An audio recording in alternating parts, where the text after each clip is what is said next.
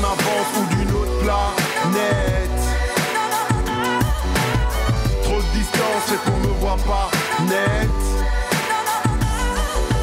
Aujourd'hui, j'ai un invité que vous connaissez peut-être si vous aimez le café à Bruxelles ou pas, mais de toute façon, on est là pour le présenter. Donc bonjour Antoine. Bonjour Rafa.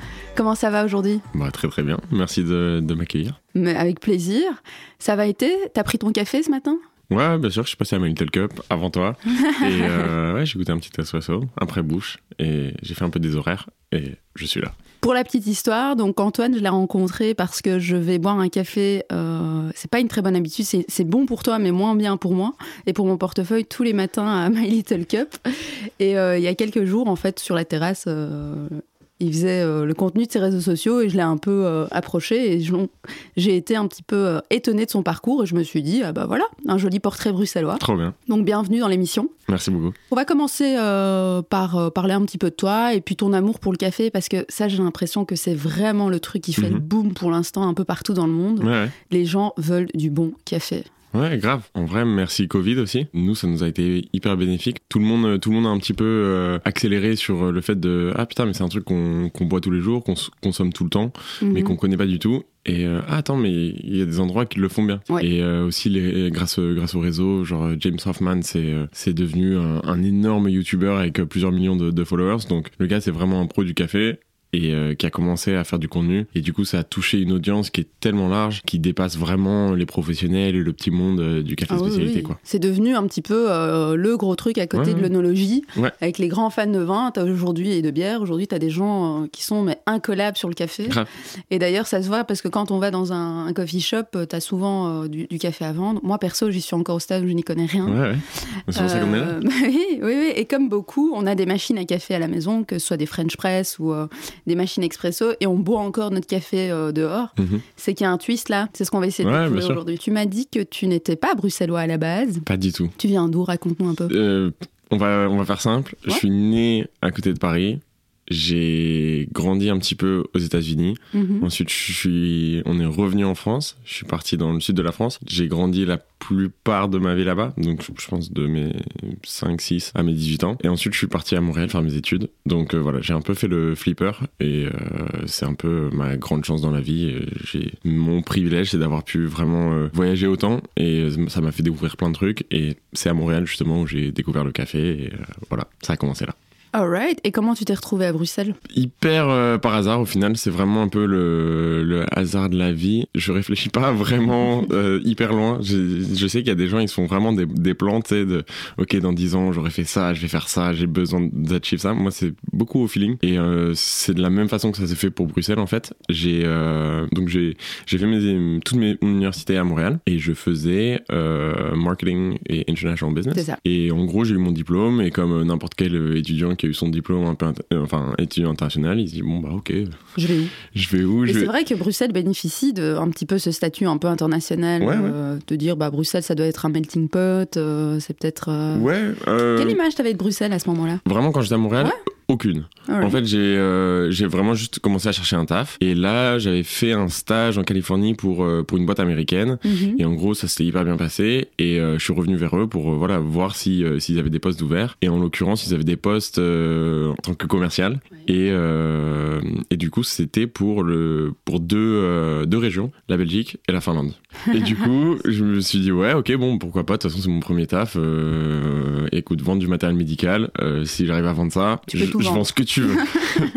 et, euh, et du coup, je me suis dit, bon, bah, ok, je, je vais prendre ce taf. Et ensuite, la question s'est posée, d'accord, mais où est-ce que je vais me baser? Parce que du coup, je devais vraiment euh, voyager entre, entre deux- ces deux territoires un petit peu tout le temps. Et ils m'ont dit, bah, écoute, tu, tu fais ce que tu veux. Et du coup, j'ai commencé à regarder Rotterdam, euh, Lille et Ouais. Bruxelles. Et au final, Rotterdam, c'était hyper cher, c'était vraiment chiant pour trouver des, des logements. Lille, euh, c'était pas beaucoup moins cher et je sais pas c'était la France je, connaissais et j'étais un peu moins chaud. Et Bruxelles je connaissais pas du tout.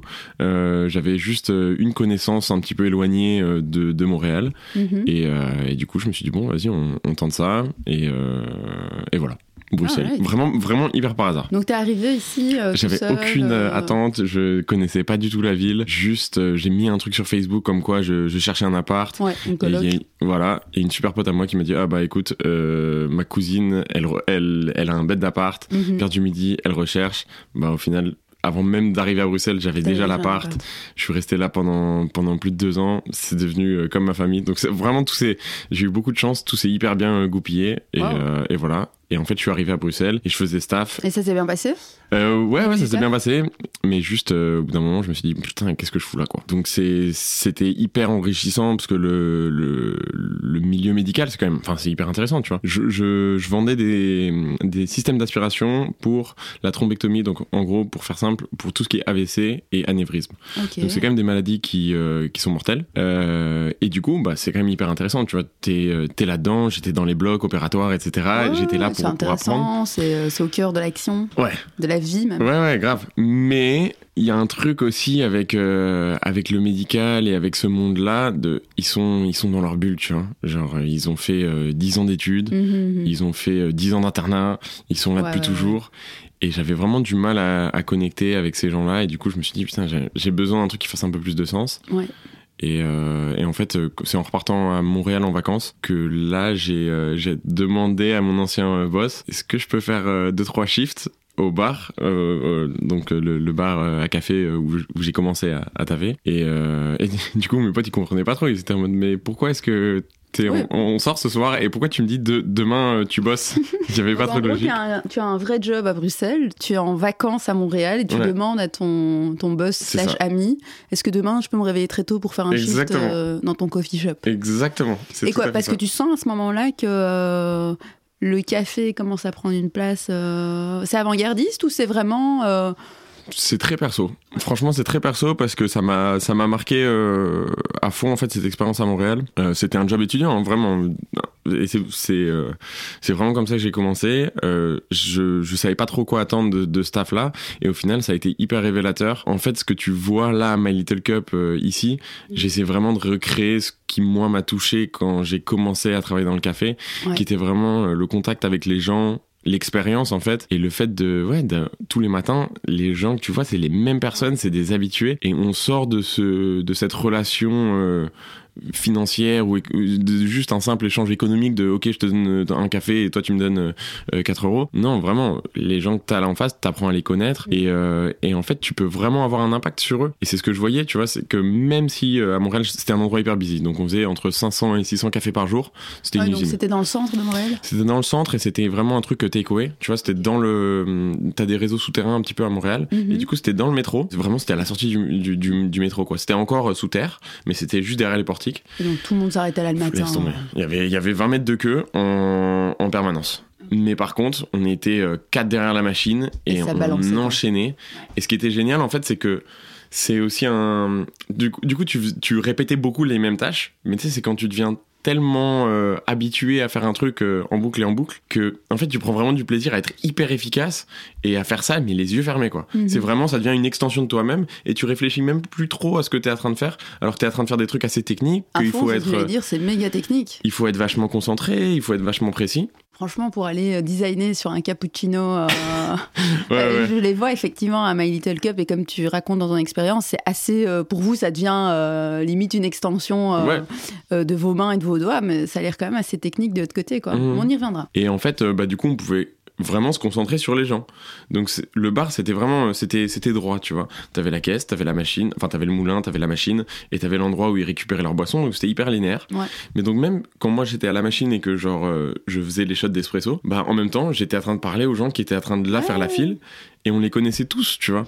C'était Tu vraiment genre... euh, c'était que des habitués. Et, et je me souviens, ça m'a hyper marqué quand je suis parti. Genre vraiment, bah, j'ai prévenu les gens que je partais. Et il y en a plein, ils sont venus, ils m'ont fait des trucs, ils m'ont fait des livres. Genre vraiment parce que je les avais euh, marqués d'une certaine façon et j'avais fait partie de leur, euh, de leur routine du matin pendant hyper longtemps. Et c'est très important, ça, effectivement. Ouais. Quand t'as quelqu'un le matin, toujours la même personne que tu vois en dehors de chez toi, euh, son humeur déteint sur ta journée. Hein, bien sûr, on a, le, on a le pouvoir et c'est ça qui est génial et c'est vraiment ça que j'essaye de de- d'inculquer à tous les baristas qu'on forme. C'est qu'en fait, notre taf, et c'est marrant parce qu'on peut aller dans les détails du café un peu plus technique dans une seconde, il n'y a pas de problème. Mais depuis tout à l'heure, j'ai même pas encore trop parlé de ça parce que à la, vraiment la façon dont je conçois ce, ce métier de, de barista, c'est on est là pour leur faire passer un bon moment. À partir, humain, du, quoi. à partir du moment où tu rentres dans notre shop, le but c'est que tu repartes avec un sourire. Et c'est ça notre mission. Donc, bien sûr, on le fait grâce au café. Et par rapport à ça, c'est aussi très personnel. Mais moi, j'ai envie qu'on on soit très, très carré. Mais notre but, avant tout, c'était de mettre un sourire sur, sur, le, sur euh, le visage de quelqu'un. Et du coup, c'est là où c'est hyper puissant parce que, en fait, t'as ce pouvoir, tu vois. Bah, le matin, plutôt que ce soit Bonjour, qu'est-ce que vous voulez? Ouais, C'est. Ah, salut Wafa, comment tu vas? Ouais, Euh, c'est- Cappuccino c'est avoine comme d'habitude? Ouais. Je sais pas si c'est ça que tu prends, C'est mais. ça, c'est voilà. Et tu vois, là, le fait de justement aussi être, euh, être vu et être, je pense qu'en tant que client, tu vois, sentir que t'es pas juste euh, un autre, euh, une autre tête, un autre chiffre, mais que vraiment la personne en face, elle est là pour toi, elle te, regarde droit dans les yeux. Et, euh, Et et elle te tu sens une surtout. Ouais. Je trouve que c'est très, euh, effectivement, c'est très touchant. Et ça, c'est notre taf. Et je pense que en général, c'est un peu notre taf dans la restauration. C'est un truc qui se perd beaucoup trop, mais euh, c'est pas euh, notre métier, c'est une expérience, c'est de faire passer une- un, bon moment aux gens. Et tu disais plutôt, tu vois, on a tous des machines à café, Non. mais on vient quand même tous chercher le cappuccino. Mon mec, il comprend pas. bah, parce, parce que justement, c'est l'expérience, tu C'est ce vois. que je lui dis. C'est pas seulement le, la drogue du café Ouais, du ouais. matin, c'est aussi le fait de prendre son temps, d'avoir un sourire. tu sais, Bon, notre café, il est euh, meilleur qu'à la maison, il n'y a pas de problème. mais, mais ouais, c'est cette expérience, quoi. Oui, oui, Donc tout voilà. à fait. Et euh, tu briefes vraiment tes équipes euh, là-dessus. euh, mais en tout cas, ils- enfin, pour, pour le peu que, que, je- que je les connais, enfin, quand même assez bien, Mhm. c'est vrai qu'ils sont souvent très souriants et on voit qu'il y a le plaisir. Et du coup, c'est ce, que, c'est c'est ce qui m'avait marqué quand on s'est rencontrés sur la terrasse l'autre jour. C'est qu'en fait, ça m'a vachement frappé cette manière de, de manager. Mhm. Donc, tu es manager de deux euh, coffee shops euh, qui marchent assez bien dans le centre de la capitale. Mhm. Ton discours n'est pas celui euh, qu'on pourrait entendre d'un gars euh, qui veut faire du chiffre, euh, et que c'est bon, ça doit rouler carré, euh, moi je veux tel chiffre. À la fin de l'année, tu m'as beaucoup, comme tu viens de le faire, parlé de l'humain. Mais Non, nous, on veut accueillir correctement les gens, euh, je veux que les gens se souviennent des prénoms, je veux qu'il y ait, il y ait vraiment une familiarité qui s'installe. Et je me demandais si, si tu te rendais compte qu'il y avait quand même un décalage entre ce qu'on est habitué euh, d'attendre, surtout que tu as fait du marketing, tout ça, Mhm. euh, euh, d'un boss, d'un entrepreneur, où tu où tu t'identifies à cette nouvelle génération qui en veut en fait faire passer l'expérience avant l'achat ou, euh, ou ce qu'il y a derrière. quoi. Alors, d'office, je m'identifie plus, on va dire, à ça, mais la façon dont je le conçois, pour moi, c'est c'est un tout. En fait, cet intérêt qu'on a pour, euh, pour nos clients, bah, moi, j'ai le même pour mon staff. Ouais. Parce qu'en fait, bah, l'expérience, elle est dans leurs mains. Et à partir du moment où eux sont pas, se sentent pas euh, en sécurité ou respectés ou encouragés au travail, qui, qui sont pas dans un environnement qui, qui leur permet en fait de donner le maximum d'eux-mêmes, bah, c'est, c'est l'expérience des clients en fait qui va, euh, qui va prendre derrière. Et euh, en fait, je pense que c'est, tout à propos de, de ta vision et euh, à quel point est-ce que c'est long terme. Je te disais, genre, je, je sais pas me projeter sur 10 ans, mais je sais que, euh, que je veux pas faire ça juste pour l'argent et que je veux pas juste euh, en ouvrir plein, vendre et, euh, Ouais, et, et juste faire du profit. Je, on a une mission et, et des fois ça, ça, c'est un petit peu cucu de dire ça, mais vraiment on a une mission et donc notre but tous les jours c'est de, c'est de faire sourire les gens, c'est vraiment Mhm. ça le truc. Mais sur le long terme c'est aussi d'essayer de faire évoluer les mentalités par rapport au café, que les gens se rendent compte que en fait ce qu'on consomme c'est un produit de luxe, ouais, ouais, qu'il y a une quantité mais euh, incroyable de travail qui va derrière. Euh, les gens encore beaucoup savent pas que bah, c'est un fruit, ça ressemble à une cerise. Mais non, mais clairement, c'est sur un arbre. de ça. Et, euh, et en fait, notre but, à travers justement le fait de, de créer ces expériences qui marquent les gens et qui restent dans leur tête pendant longtemps, c'est d'aussi essayer de faire avancer euh, quelque chose d'un petit peu plus grand, Mhm. qui est une consommation euh, bah, un petit peu plus euh, éduquée, on va dire, par rapport à, à ouais, ce que tu ce que achètes et ce que tu consommes et, et d'où ça vient, qui est-ce que ça affecte, est-ce que les gens sont bien rémunérés derrière. Et donc c'est vraiment un peu cette vision voilà globale de se dire, euh, bah, de toute façon, ce qu'on fait, c'est pas juste, c'est pas un business, c'est pas juste du profit, mais on a une- un but un petit peu plus large que ça. Et du coup, pour répondre à ta question, bah, le management, ça rentre un petit peu dans cette vision long terme, tu vois. C'est peut-être le côté un peu euh, américain que bah, que j'ai clairement hérité. Ouais. Mais c'est, euh, c'est ouais, c'est d'être long terme et, euh, et, et les- Et impactant. et impactant, ouais, ouais. Après, je sais pas si c'est un truc très américain impactant parce que eux, c'est un peu profit over everything et que tes valeurs et ton impact, c'est hyper euh, subjectif. Si tu veux le faire, tant mieux. Sinon, bah, c'est pas du tout obligatoire. Mhm, mhm. Mais c'est plus, ouais, le. En, en tout cas, comprendre que le management, c'est au cœur de, de, de tout. Et surtout, quand tu grandis, tu vois, à partir du moment où bah, maintenant on est quasiment une, une quinzaine, enfin, si tu veux continuer comme ça, t'es obligé en fait de, de, de, mettre un petit peu d'effort dans ton management et d'essayer de, faire en sorte que tes équipes elles soient bien, quoi. Ouais, ouais, ouais. Et en parlant de ça, tu me disais ce matin que tu avais fait un shift. Mhm. euh, 8h30, 9h30, c'est ça? Non, euh, même pas, je- livraison. Ah, ouais, d'accord, tu livres. Je... Mais je trouve ça intéressant parce qu'en fait, tu bosses avec tes équipes. Du coup, Mm. euh, t'as un petit peu aussi la réalité du terrain. Tu, euh, ça te permet aussi de voir euh, ce qui marche, ce qui marche pas. euh. Ouais, ouais, bah en fait, My Little Cup, quand. Donc, on n'a pas trop parlé de ça, mais euh, du coup, quand. euh, du coup, ça a quand, quand commencé je- par My Little Cup. Ouais, My Little Cup, quand, euh, quand du coup je me suis rendu compte que je voulais revenir dans le café, en fait, mon boss qui m'a formé et avec lequel j'ai travaillé à, à Montréal, ça Mhm. c'était son deuxième shop. En fait, lui aussi est français et il est expat parce que sa femme travaillait pour L'Oréal et du coup, à chaque fois, ils ont eu plein d'opportunités pour aller à l'étranger. Et avant d'être à Montréal, en fait, leur opportunité c'était Bruxelles et du coup, c'est en 2013 que lui a fondé My Little Cup Bruxelles. Ah. Et, euh, et donc, quand lui est parti à Montréal, il a un associé, il avait un associé qui a du coup repris euh, la gestion du shop de, de Bruxelles et il est resté sur Mais place. oui, parce qu'il y avait déjà un coffee shop là. Ouais, ouais. Et du coup, euh, bah lui, il a eu pas mal de trucs qui se sont passés dans, dans sa vie et il est arrivé à un stade où juste euh, il pouvait plus euh, gérer ça et je pense qu'il avait plus envie. Et bref, My Little Cup c'était devenu un peu l'ombre de, ce- de ce que c'était ou ce que ça devrait être. Et, euh, et du coup, ce qui s'est passé, c'est quand je suis reparti à Montréal, là on a commencé à discuter. Bon, ok, là je crois que c'est le déclic. J'ai envie de revenir dans le café. Lui de son côté, il y avait son associé, ça marchait bof. Voilà, donc ouais. Et toi, t'habites à Bruxelles à la base? Et moi, du coup, j'étais en plus à Bruxelles sur Ouais, place. Bon, bah, vas-y, euh, rachète, prends, rachète les parts. Et Ah, on carrément, recommence. directement. J'ai racheté euh, ses parts. Ok, ouais. euh, fin 2018 et 1er janvier 2019 bon on a fait des travaux entre le à Noël petits travaux pour tout rafraîchir parce que c'était vraiment dans un sale état et ouais à partir de là j'ai recommencé à bosser au bar C'est toi qui étais. c'est- ça n'a pas commencé, on était 15 dans l'équipe. Ça a non, commencé, j'étais moi, et j'ai commencé à, à chercher peut-être des baristas à gauche, à droite euh, pour m'aider. Mais au début, j'ai fait énormément, énormément, énormément d'heures au bar. Et du coup, bah, je pense c'est aussi pour ça que je comprends aussi bien l'expérience client, ce qui fait que les gens reviennent et, euh, l'importance en fait d'avoir un staff qui est bien.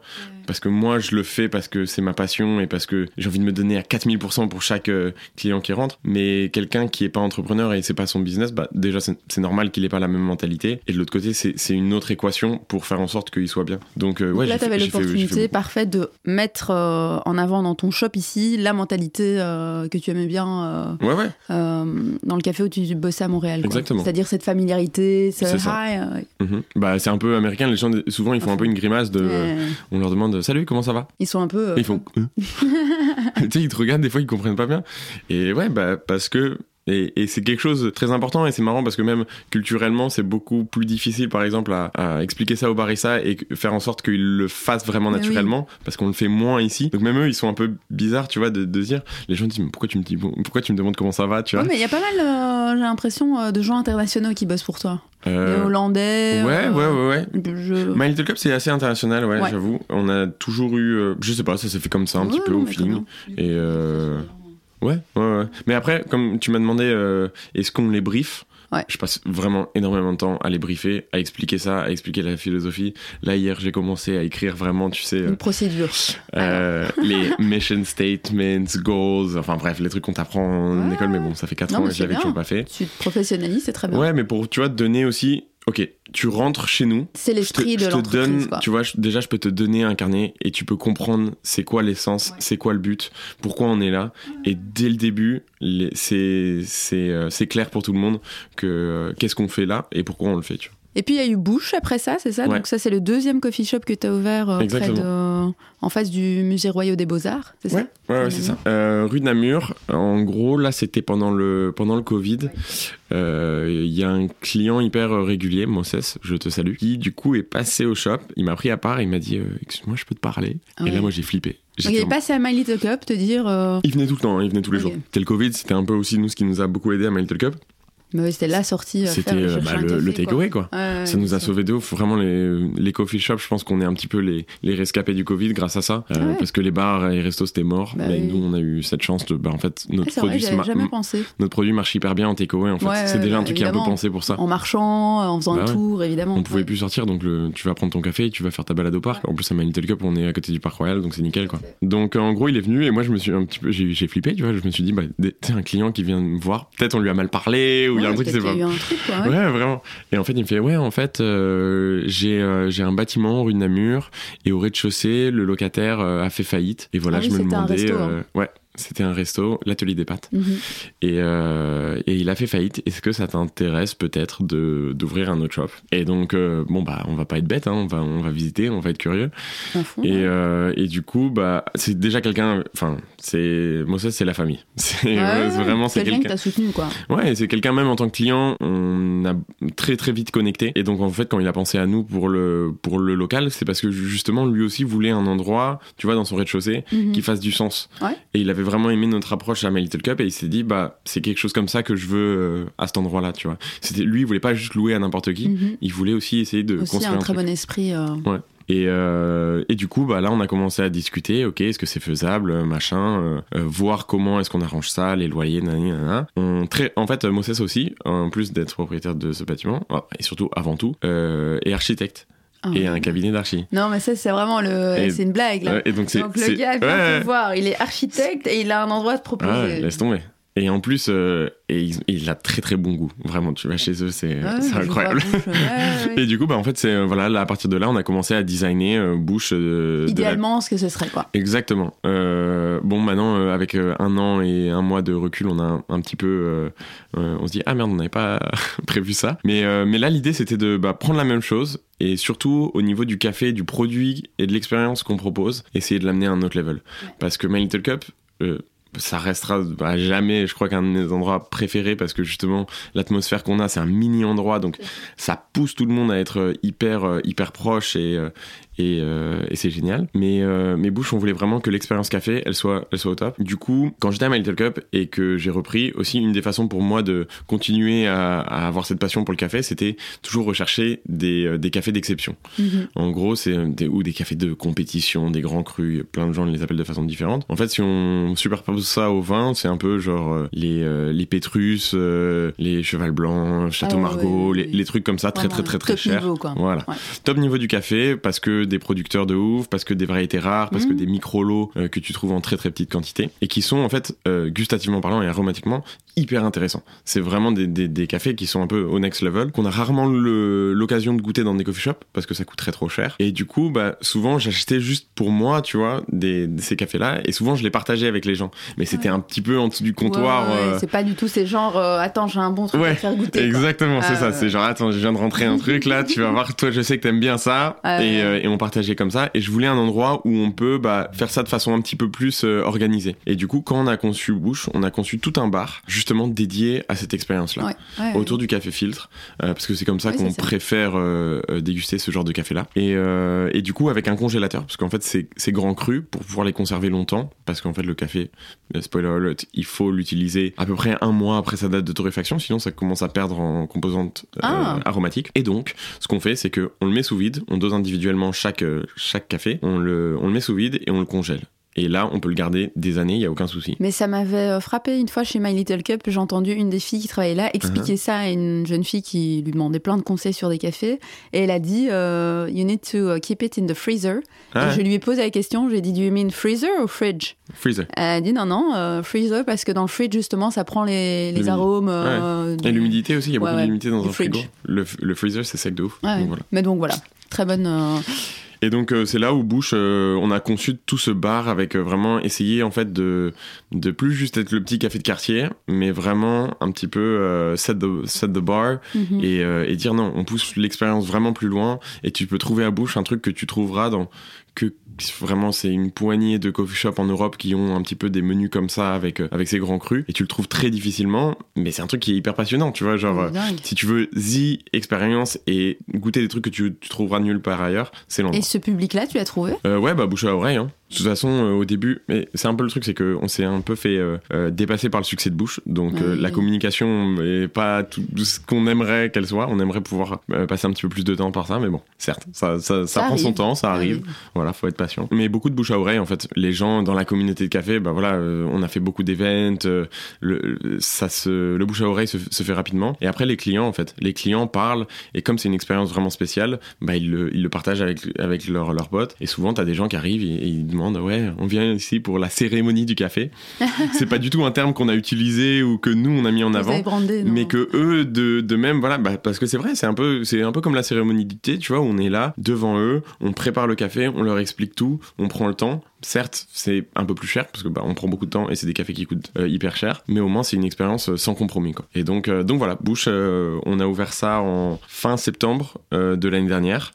Donc là, ça fait un petit peu plus d'un an. On est en train de préparer nos un an. Je te dis, on est un petit peu, on a un petit peu de décalage. Et là, début décembre, c'est un petit, voilà, un petit teaser. On va faire un événement pour les un an. Ah, cool. On va sortir deux trois trucs un petit peu sympas. Nice. Mhm. Mais donc profitons des dernières minutes qui nous restent Ouais. pour parler un petit peu technique café, quoi. Donc en gros, moi je fais partie de ces gens-là, donc je vais partir de moi, Mhm. euh, qui suis, je pense, euh, euh, représentative de la plupart des gens qui vont dans les coffee shops.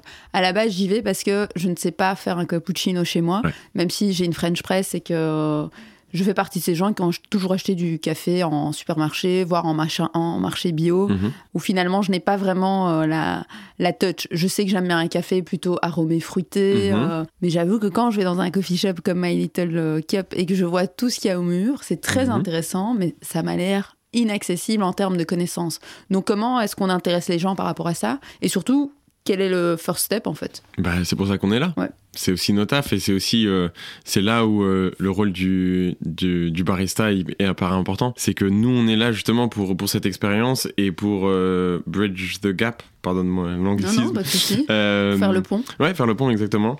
C'est comme, c'est comme quand tu vas dans un wine bar, tu vois toutes les bouteilles et tu connais rien. Tu sais qu'il y a deux, trois cépages que t'aimes bien, tu sais que t'aimes plutôt, voilà, un truc un peu sec. C'est exactement la même chose. Tout le monde consomme, mais personne connaît. À part les gens qui bossent vraiment dedans. Donc c'est, c'est, c'est justement notre rôle. Il faut pas hésiter, en fait, à, à demander conseil. Nous, on adore ça, justement, tu vois. Ah ouais, Et le premier truc qu'on va faire, c'est de commencer à te poser des questions pour comprendre qu'est-ce que t'aimes bien tout à fait. comment tu fais ton café, qu'est-ce que tu utilises pour faire ton café, et nous on est là pour te guider.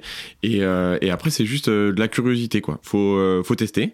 Et après tu vas voir les trucs qui te plaisent, qui te plaisent pas. Mais est-ce que c'est voilà. comme dans le vin où tu pars de, de prix normaux, on va dire, pour un, un produit normal et ça peut monter comme ouais. un château Ah ouais, ouais, ouais, bah oui, tout pareil. Euh, je pense, bon, là, le, le prix du café est sérieusement en train d'augmenter pour euh, beaucoup de raisons. Je te passe les détails. Mais donc, euh, je pense que maintenant, vraiment, un paquet de 250 grammes, on va dire, c'est le standard de café de spécialité. Tu vas l'avoir au moins cher. Moins cher, moins cher, à à peu près 10 euros. Pour 250 grammes, tu, tu peux avoir des cafés qui montent à, à, à 100 euros, tu vois. Ah ouais. Euh, ouais, ouais, 400 euros le kilo, ça fait. Donc euh, oui, oui, oui, oui, t'as carrément des, des cafés comme Ah ça, ouais. mais souvent ils sont packagés euh, un petit peu plus petits, tu vois, parce que tu vas pas des...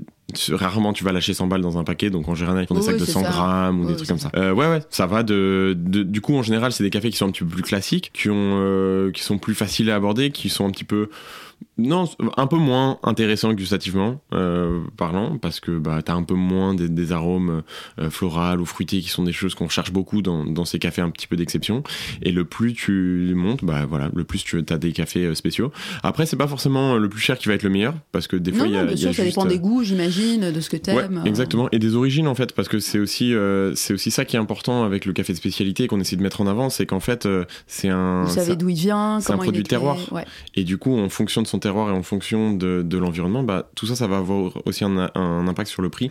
Et du coup, tu as des cafés, genre, si tu veux le meilleur rapport qualité-prix, tu prends un café éthiopien. Et au niveau de, du côté aromatique, ça va tout battre pour ce prix-là. Alright. Bon, j'aurais vraiment aimé qu'on continue, mais j'ai euh, l'impression qui me regarde euh, en mode ça fait déjà deux minutes que je t'ai dit Désolé. Mais c'était super intéressant. Merci beaucoup, euh, Antoine. Bah, merci à toi. Merci et euh, ben, tout le meilleur pour Bush, My Little Cup Mhm. euh, et ce qu'il y a à venir. Et euh, bah, on, se réjouit. On se euh, très, très, très bientôt à Mail Take. Ou à, ou à Bouche. Ouais, c'est vrai. Pour un an en tout cas. Trop bien. Salut Merci.